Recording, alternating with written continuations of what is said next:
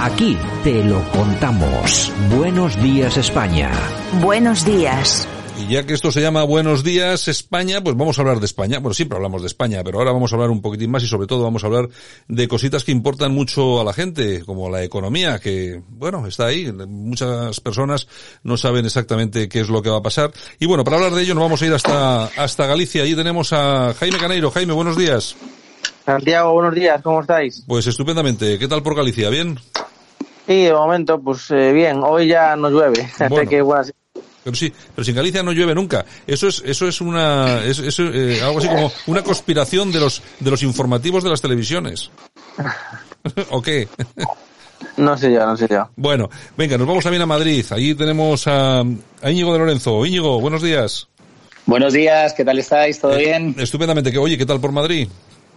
Pues la verdad que aquí hemos amanecido con un día espectacular. O Oye. sea que Oye, se nota, Sí. se nota mucho lo de las, la, el, el pase de fase y todo ese tipo de cosas, ¿o qué? Se nota animada, Bueno, se, se nota sí, animada sí, bueno, realmente eh, nosotros empezamos en el posible desfase eh, la semana que viene, ¿no?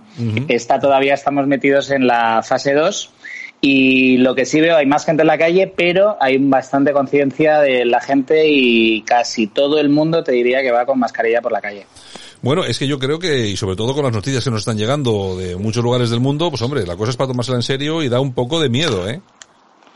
Sí, no, hay que tener, hay que tener cuidado. Eh, yo entiendo que con las, con las medidas que se han tomado actuales, eh, el riesgo de contagio es mucho menor. No, no es inexistente, pero sí es verdad que estamos en, estamos siendo, tenemos bastante cuidado. En todo caso, todo lo que es el tema del turismo y todo lo que está vinculado con ello, todo este negocio, hostelería, etcétera, etcétera, etcétera, pues hombre, yo creo que ha sido el sector, mm, el turismo con todo, con todo lo demás, lo más tocado, lo que ha quedado más tocado. El gobierno del señor Sánchez ha anunciado que va a poner 4.262 millones de euros sobre la mesa para intentar activar eh, el turismo. Yo no sé, en principio, si va a llegar, dos, si hace falta o si es demasiado tiempo porque los turistas todavía no van a venir. Jaime, Sí, pero bueno, primero que no lo pone el gobierno. dime, Esto viene directamente. dime. ¿Se me escucha bien? Sí, sí, te escucho ahora, sí, te escucho bien, sí. Vale, perdona. Eh, no, decía que es que esto no lo hace el gobierno. O sea, esto lo inyecta el gobierno, pero esto viene de- del plan de estrategia Mm, sí. que ha hecho la Unión Europea para efectivamente amortizar todo el tema del, del COVID. Y de los 4.262 millones que ha puesto, que bueno, que inyecta el, el, el gobierno, pero que como digo, viene de la Unión Europea, la mitad, 2.500 y pico, creo recordar, eh, va para líneas de ICO, que simplemente préstamos que se conceden a empresas eh, bueno, para tener liquidez y para más o menos amortizar pues todas las pérdidas que han tenido todos estos meses del COVID. Pero yo siempre digo lo mismo, yo que me dedico al mundo de la banca y las finanzas, y aquí tenemos eh, a nuestro compañero Íñigo, que es empresario, pues eh, sabrá perfectamente, igual que el resto, que los préstamos están sujetos a la viabilidad del negocio. Los ICOs se dan si es, si es viable la empresa y si es viable lo que propone. Por tanto, veremos si se aprueban o no. Porque claro, eh, los préstamos, eh, creo que la gente que nos escucha lo, lo tiene perfectamente. Se da si la persona que lo pide es viable, si no, no se da. O sea, no, no es que el, el- el gobierno ayude a las personas a fondo perdido e inyecte dinero, no, no, es que está avalando esos préstamos para aquellas personas que lo, que lo- que- que lo necesiten. Y luego otra cosa, que los avales siempre se acaban devolviendo, porque en el 2008 también se pidieron y luego los avales se acaban devolviendo con unos intereses. Es decir, eh, lo, que, lo que sucede es que una empresa quiere pedir un crédito o un préstamo, le pide el ICO, lo avala el gobierno, pero después se tiene que devolver ese préstamo. Si no se devuelve, el Estado lo amortiza, pero luego el Estado te lo va a reclamar. El Estado, por supuesto, no va a perder dinero. Esto es como todo en la vida. Es decir, si yo avalo a una persona y la persona no paga, eh, vale, yo si tengo capital y, y tengo liquidez, lo amortizo, porque yo no quiero entrar en ningún problema judicial, lógicamente, pero finalmente voy a acabar reclamándole a esa persona lo que me tiene que pagar. Entonces, este tipo de cosas, al fin y al cabo, no, no generan eh, beneficio a la sociedad. Es que es deuda sobre deuda. Es decir, eh, dar ICOs es endeudarse más a las, a las empresas. Entonces tampoco es una, una alternativa muy allá. Sí que es verdad que dentro de este plan de turismo, a mi sorpresa, eh, también es verdad que había 100 economistas por detrás, que esto no es un tema del gobierno. Sí que es cierto que en el plan de contingencia que ha hecho a favor del, turismo, se establecen ayudas que no son préstamos para la digitalización y para diseñar nuevas apps, por ejemplo, para el turismo y sobre todo políticas de marketing también están diseñadas para la atracción de personas fuera de España. Entonces ahí sí que me parece interesante, porque ahí sí que es verdad que el gobierno va a ayudar, que repito, no ayuda al gobierno, la Unión Europea, que no nos tomen por idiotas. Eh, sí que es verdad que ahí va a ayudar, pues por ejemplo, a muchas empresas a poder diseñar y tener apps que le permitan pues por ejemplo aquí tenemos a, Íñigo, ¿no? Yo ahora veo mucho en las terrazas y en los bares que ya tienen la carta eh, un código QR, que ya puedes incluso pedir mesa por una app, que ya puedes ver que en qué momento desde la app está el libre una mesa, es decir, que ya más o menos fruto de este COVID, pues ya muchas empresas que nunca se habían planteado digitalizarse y modernizarse lo están haciendo. Entonces, si el gobierno ayuda en ese sentido, pues digamos es, es terreno que, que avanzas, ¿no? Y todo lo que sea apostar por la digitalización y por las nuevas tecnologías, pues es, es fantástico. Entonces, en resumen, eh, este paquete de medidas no es eh, tan bueno como se dice, porque ya te digo, por una parte, esas ayudas no son ayudas, son simplemente préstamos, y sí que es verdad que la otra parte del plan de contingencia me parece interesante, ¿no? Porque sí que es verdad que ahí se puede ayudar muy mucho, la verdad. Eh, Íñigo, eh, cuando hablamos de los cuatro mil y pico millones para impulsar el sector turístico, también hablamos eh, de 38 millones de euros para promocionarse como destino seguro y sostenible, hablamos también de incentivos comerciales a las aerolíneas con 25 millones de euros, todo esto está muy bien, todo esto está, me parece estupendo, pero al final aquí el que realmente lo pasa mal es el empresario que está día tras día a de calle y que está sufriendo pues todos los inconvenientes de lo que de lo que está de lo que está pasando. Y luego hay una cosa que ha dicho Jaime que es importantísima que aquí se habla mucho de todo ese tipo de de ayudas para impulsar tal y cual pero al final es todo endeudamiento que yo creo que es lo último que necesitan los empresarios ¿no? Sí, bueno, yo, yo lo que, sobre este tema, yo lo que quiero decir es que al final el gobierno lo que a mí me provoca es desconfianza de primeras, ¿no? Claro, claro. Entonces, eh, efectivamente, para mí, eh, no sé si esto se trata de, de simples números y marketing o realmente es algo que va a llegar, cuándo va a llegar, cuánto va a llegar y de qué manera se va a utilizar, ¿no? No me gustaría que pasara como ocurrió con las residencias de ancianos, eh, de nuestros abuelos, en donde al final se hablaba, el vicepresidente habló siempre de 300 millones que hablaba a la ligera para el personal en las residencias y se ha comprobado que no fue así que no, que no eran 300 millones para personal, sino que era para un montón de cosas más, ¿no? Eh, eh, como decía Jaime, que él es el economista sobre todo, al final esto es más endeudamiento a veces es eh, para morir en la orilla. No, esperemos que no. Yo tengo la, como también hay cosas buenas, yo espero que esto se, se, realmente se aporte para la, que se crea, que crezca la confianza en España, que se busquen nuevos mercados y, y que al final haya una modernización del sector pero pero permitidme que tenga mis dudas por todo lo que hemos por todo lo que hemos visto. No eh, quiero hablar de un ministro llamado Garzón lo que decía del turismo. sí, una cosa una cosa horripilante. En todo en todo caso Íñigo tú eh, empresario en Madrid eh, tú cómo estás viviendo el tema a pie de calle ya no te digo tu negocio que también ya de paso te preguntamos cómo cómo estás enfrentándote a todo esto pero cómo estás viendo tú que está reaccionando ya el, el pequeño mediano negocio y también la gente pues mira, a mí el, el caso que me, que me llama más la atención es, es la, la, gente. Eh, sociológicamente, cómo se está actuando. eh, hay bastante, bastante demanda, efectivamente, hay mucho menos oferta que demanda. Eso eh, a lo mejor nos da una radiografía que no es la, la, la certera de lo que está pasando realmente con el mercado, porque efectivamente vemos muchísimas filas de gente que quieren entrar, pero quizás sea por esto mismo, porque hay muy poca oferta. Luego hay, es muy dispar. Hay mesas que tienen un gasto por, por mesa enorme y mesas que tienen un gasto pírrico. Es decir, es agua del grifo, eh, tres croquetas para cuatro y, muchas patatas de, aperitivo. Sí, sí, sí, sí, O sea que, que, da un poco de miedo, eh, sobre todo eh, no sabemos cómo va a actuar la gente cuando ya puedan entrar en, en los espacios, en las barras, que al final la barra en hostelería es como el balón en el campo de fútbol, es nuestra, nuestro alma y, y, no sabemos si realmente la afluencia de público va a ser enorme en ese momento. Quizá la semana que viene os puede dar un dato más, más certero. En todo caso, bueno, todos esos datos con cierta preocupación, no solamente por los empresarios del No. sector, sino por, por toda, por todas las personas, por toda la gente de este país que ve que esto, esto está cojo de verdad y sobre todo porque eso del rebrote que nos parecía una broma hace una semana, pues resulta que ya no parece tanta broma y que hay que andarse con mucho, con mucho ojo. Una de las cosas que también está vinculada a todo el tema del, del COVID y que también influye mucho en el tema de la economía diaria es la utilización de, bueno, eh, como método de pago de cuesti- cuestiones o, métodos que no son el dinero en efectivo.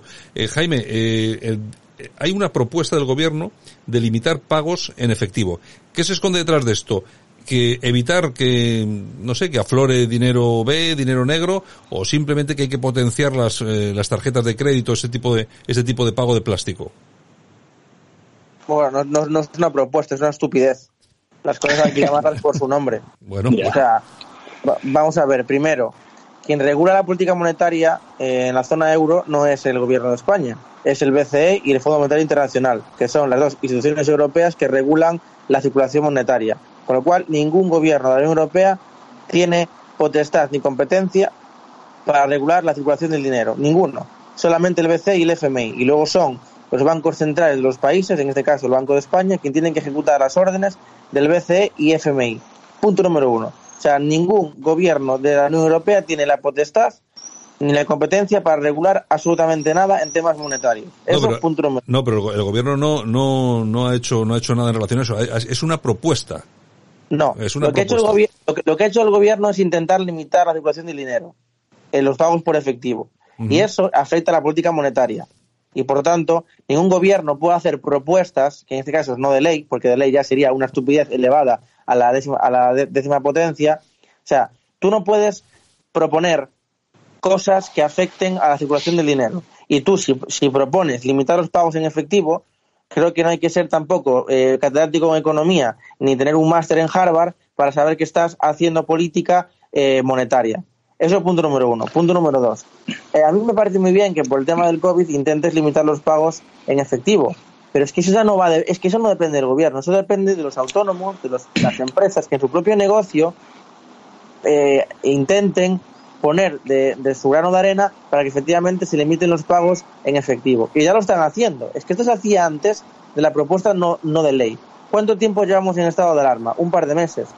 Y creo que todos que nos escuchan hemos ido alguna vez a la compra o algún bar o una tienda. Y nos han pedido, por favor, que si podíamos pagásemos en tarjeta, no en efectivo.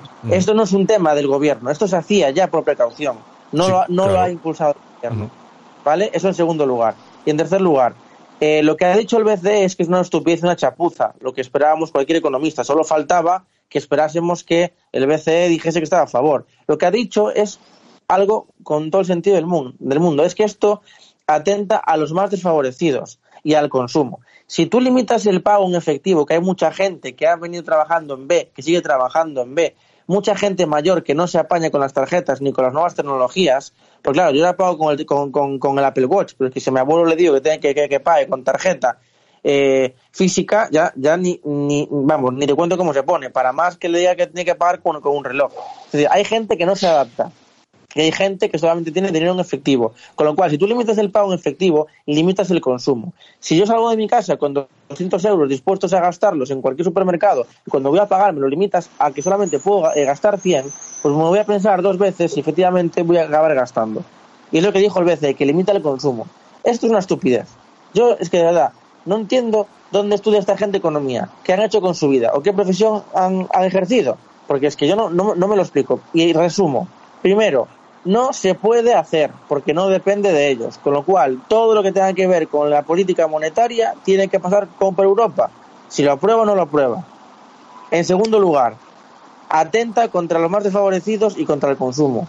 Y en tercer lugar, pudiera ser que aquí detrás hay un tema de fraude fiscal. No te digo que no. Yo soy el principal interesado en acabar con el fraude fiscal. De hecho, yo que me dedico al mundo de la, de la banca y las finanzas, los bancos trabajamos todos los días constantemente con las nuevas tecnologías para eh, favorecer estas mismas y efectivamente acabar con la política de, con la política de efectivo en cierta manera e intentar bueno pues que nuestros clientes intenten blanquear o intenten cometer eh, actividades económicas ilícitas lo menos posible. Pero caray hacer estas cosas no. Se pueden hacer miles de leyes jurídicas y colaborar con las entidades bancarias que estamos colaborando. Por ejemplo el PP hizo muy, eh, muy buenas políticas de fraude fiscal y a nosotros nos cambiaron las leyes y nos regularon todo eh, como blanqueo de capitales, actualizar la LPD, eh, limitar los ingresos en efectivo a mil euros más por encima, tener que firmar y justificar el dinero. Es decir, ya hay leyes que persiguen eso. No hace falta hacer más. Lo que hace falta, a lo mejor, es poner más recursos para las leyes que están ya aprobadas para que se cumplan. Pero, en fin, yo no voy a seguir porque me caliento, porque es que es una estupidez. Sí, Íñigo, Íñigo, el tema de las tarjetas, el tema de las tarjetas de crédito, eh, lógicamente todo lo que es eh, turismo, hostelería, etcétera, etcétera, influye eh, mucho. Eh, me imagino que puede llegar a ser más cómodo para el que la persona que tiene un negocio de hostelería o, o un hotel o alguna cosa de estas, pero realmente luego también de cara al empresario también se impone un coste, claro.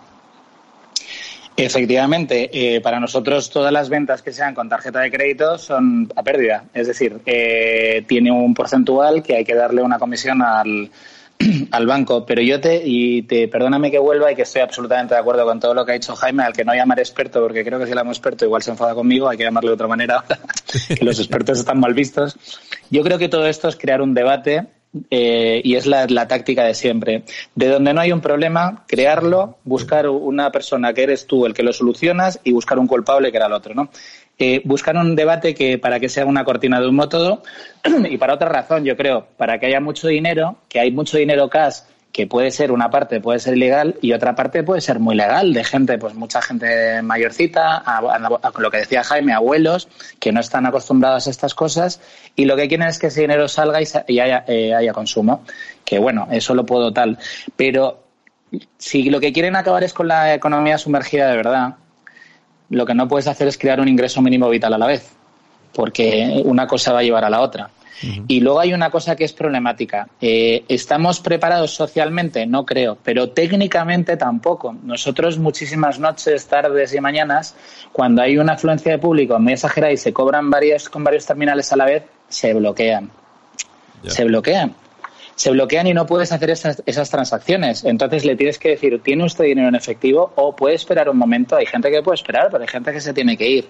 Entonces, técnicamente no creo que estemos preparados. Y hay una historia que efectivamente esto es para, para podría aumentar el consumo pero eh, cuando tú aumentas el consumo, para nosotros los empresarios es muy bueno, pero para los ciudadanos hay veces que pierden la responsabilidad. Cuando tú te estás tomando un vino, una cerveza o te tomas una copa, al final tiras la tarjeta y eso hace que tu previsión de ahorro se vaya a freír puñetas. A nosotros nos viene bien, pero y a su familia, eh, porque a lo mejor esa, esa, esa mujer, ese hombre o quien fuera, eh, ha usado esa tarjeta y no le da para pagar la próxima compra de, con sus hijos. Uh -huh. Ahí lo dejo. Sí, sí.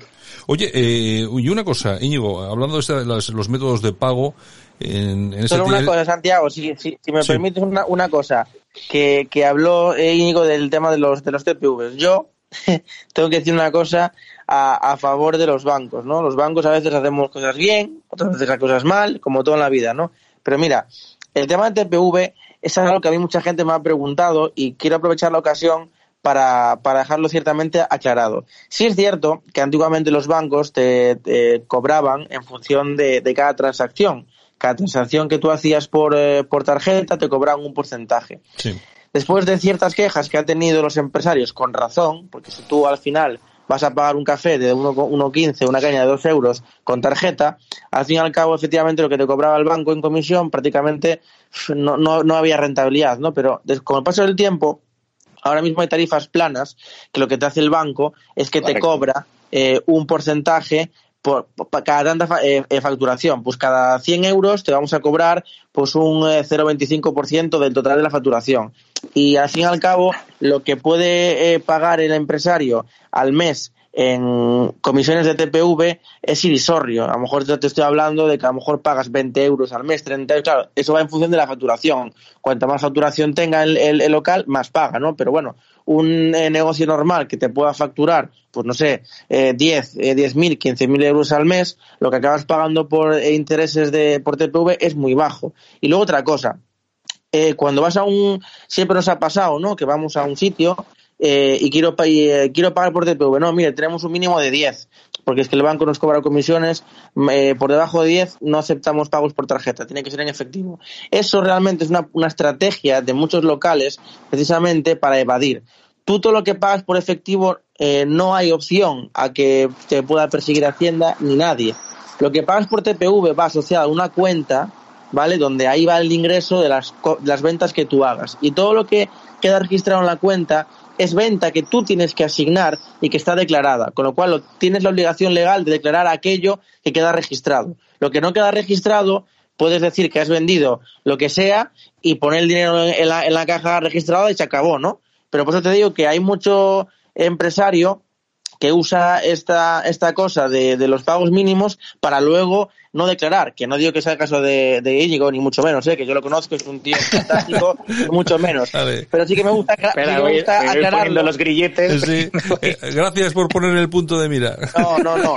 Íñigo es una persona no, formidable. No, no, a ver, Íñigo es una persona formidable, es una persona fantástica y, por supuesto, pondría la mano en el fuego donde hiciera falta para, para decir que es una persona honrada y tal, pero me refiero que en general sabemos cómo es la pillería empresarial y todo aquel que puede intentar tal, pues lo hace, ¿no? Entonces, esos yo, son los yo, motivos. Yo, si, si, os haría un apunte, eso es una cosa que realmente ha ocurrido y ha ocurrido muchísimo, es innegable que ha ocurrido, pero es una cosa que ahora actualmente casi apenas ocurre. ¿eh? O sea, realmente, porque, porque al final eh, Hacienda te, mira las cajas de Coca-Cola y te dice, usted ha comprado 10 cajas de Coca-Cola, esto al precio que lo tiene es tanto, ¿dónde está el resto? Y como además casi todo el mundo paga, paga muchísima gente en tarjeta, eh, sobre todo por la noche, eh, tú no puedes coger y decir que es todo el mundo ha pagado con tarjeta, o sea, es decir, el, el resto, del, el resto del dinero al final, eh, actualmente, eh, sobre todo en los negocios grandes, no sé en los negocios, los bares pequeños y demás, eh, lo que entra en la caja es lo que lo de que declaras y además está el ojo puesto muy encima de, de, la hostelería. Yo Perdona lo que, que se haya cortado. Sí, ¿eh? no, yo lo que sí es cierto,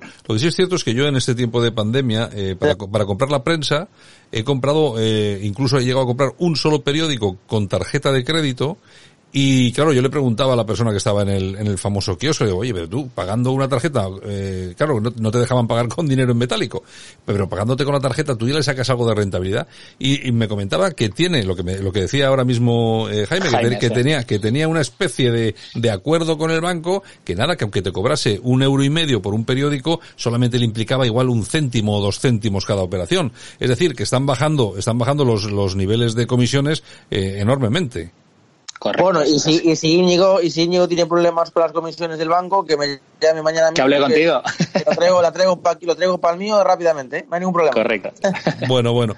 Oye, pues eh, nada, yo si os parece, no sé si tenéis alguna cosita más que aportar, porque si no despedimos después de haber tratado un poco el tema. Oye, por, por cierto, eh, Íñigo, eh, hemos hablado antes del tema de Madrid te quería preguntar a título de anécdota, ¿cómo? Porque yo, por ejemplo, ya sabéis que yo vivo en Bilbao y el tema de la hostelería lo veo bastante, bastante, bastante bajo. Es decir, no veo que se mueva. La primera semana después de, del confinamiento sí que parecía que todo el mundo tenía ganas de salir y consumir y tal y cual, pero yo ahora lo veo muy, eh, muy parado. Yo no sé si es el miedo, aunque creo que es más la falta de, de cash, de efectivo. Eh, ¿cómo, cómo, ¿Cómo está, cómo está en Madrid la cosa?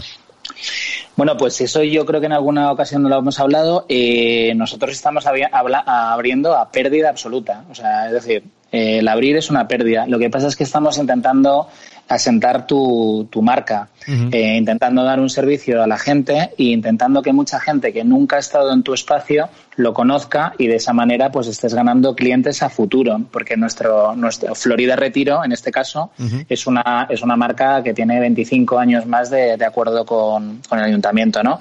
Eh, por ahí van los tiros y también porque había mucha gente que había que sacar de desafectar de los ERTES y, y, básicamente ha sido eso, pero nosotros en junio va a ser unas pérdidas muy, muy altas. Y en julio va a ser una pérdida muy alta, seguro. Y tenemos la fe de que con toda esta base tengamos eh, la oportunidad de que en septiembre eh, nosotros sí salgamos más fuertes de esto, no como el eslogan malo. Ya, sí, bueno, a ver si, a ver si es verdad y tenéis suerte, porque ya te digo, yo la gente la veo un poco, un poco flojita en cuanto a esto. Y Jaime, eh, en Galicia, el turismo, eh, ¿hay alguna previsión de la Junta? ¿Ha hablado Feijó algo del turismo en Galicia? No, no, no. A ver, en, en Galicia el turismo, la verdad que, que pinta bastante complicado. Galicia ya no, es, ya no es un destino en general de turístico, me refiero. Eh, históricamente en España siempre ha existido el turismo de sol y playa. Quiero decir, eh, personas que vienen a España fundamentalmente que buscan eso, pues eh, el turismo barato, de, de, de, fiesta, sol y demás, y eso se encuentra pues en la parte sur de, España eh, y a la derecha del, de la península eh, ibérica, ¿no? En Galicia no, no, no hay ese turismo en verano, ¿no? Quizás sí a lo mejor el resto del año, eh, pero claro, aquí lo que más había en Galicia, pues era el, el Camino de Santiago, que el, que ahora está pues bastante complicado por, por el tema del COVID, ¿no? La Junta sí ha, ha hecho planes estratégicos del turismo, eh, está inyectando muchísimas ayudas, está reuniéndose cada dos por tres con, con las entidades turísticas para intentar buscar alguna alternativa, pero la verdad que en Galicia eh, la situación es, es complicada, la verdad. Uh -huh. Sí, Bueno, no, pues- no es como, no es como Madrid, quizás, que a lo mejor Madrid sí se recupera, pues es Madrid, es la capital de España, ¿no? Pero aquí en Galicia Hombre, Madrid, Madrid, lo, Madrid lo que tiene es que, lógicamente, ahí llega un turismo, también tiene mucho tema cultural y tal, lo que es la costa mediterránea, las islas, pues bueno, es lo que es. Lo que pasa es que Galicia sí, efectivamente, tiene otro turismo, otro tipo de turismo. Hay, mu- hay mucho turismo nacional en Galicia y luego también es un turismo muy gastronómico, parece que no, pero al final llama mucho, llama mucho al turista ese tipo de cosas. Bueno, en fin, oye, que de todas formas, que nada, que esperamos que Madrid os vaya, os vaya bien, Íñigo, que, Sí. que, bueno, es que lo están haciendo tan mal. Lo están haciendo de tal forma que no hacen más que empeorar. Y menos mal que ahí tenéis Ayuso, que algo arregla, algo hace, ¿eh? Sí, no, yo estoy realmente contento con la gestión que ha hecho en general Ayuso eh, y como lo ha hecho también, pues ahora es el blanco de, la, de las iras de, de, de la que no debería ser la oposición, sino el gobierno que hubiera ayudado a Ayuso. Pero bueno, y os hago un paréntesis, yo creo que igual que decía Jaime sobre el tema de Galicia, yo creo que nuestro verdadero turismo en Madrid va a ser que antes la gente se iba de Madrid 20 días y yo creo que este año se va a ir eh, 10, 12 como mucho y va a haber mucha más gente que permanezca en la capital y que pueda estar, digamos, alimentando el agosto de, de Madrid. Sí, que el propio madrileño se convierta en turisma, en turista accidental. Eh, sí. Correcto, así lo veo. Muy bien, señores, pues nada, muchas gracias. Jaime Caneiro, un abrazo muy fuerte. Buenos días, un placer. Venga, Íñigo de Lorenzo, un abrazo también muy fuerte, que todo vaya bien por Sí. Madrid. Siempre un placer con vosotros. Esto es Buenos Días España en Radio Cadena Española. Aquí te contamos lo que otros quizás no pueden contarte.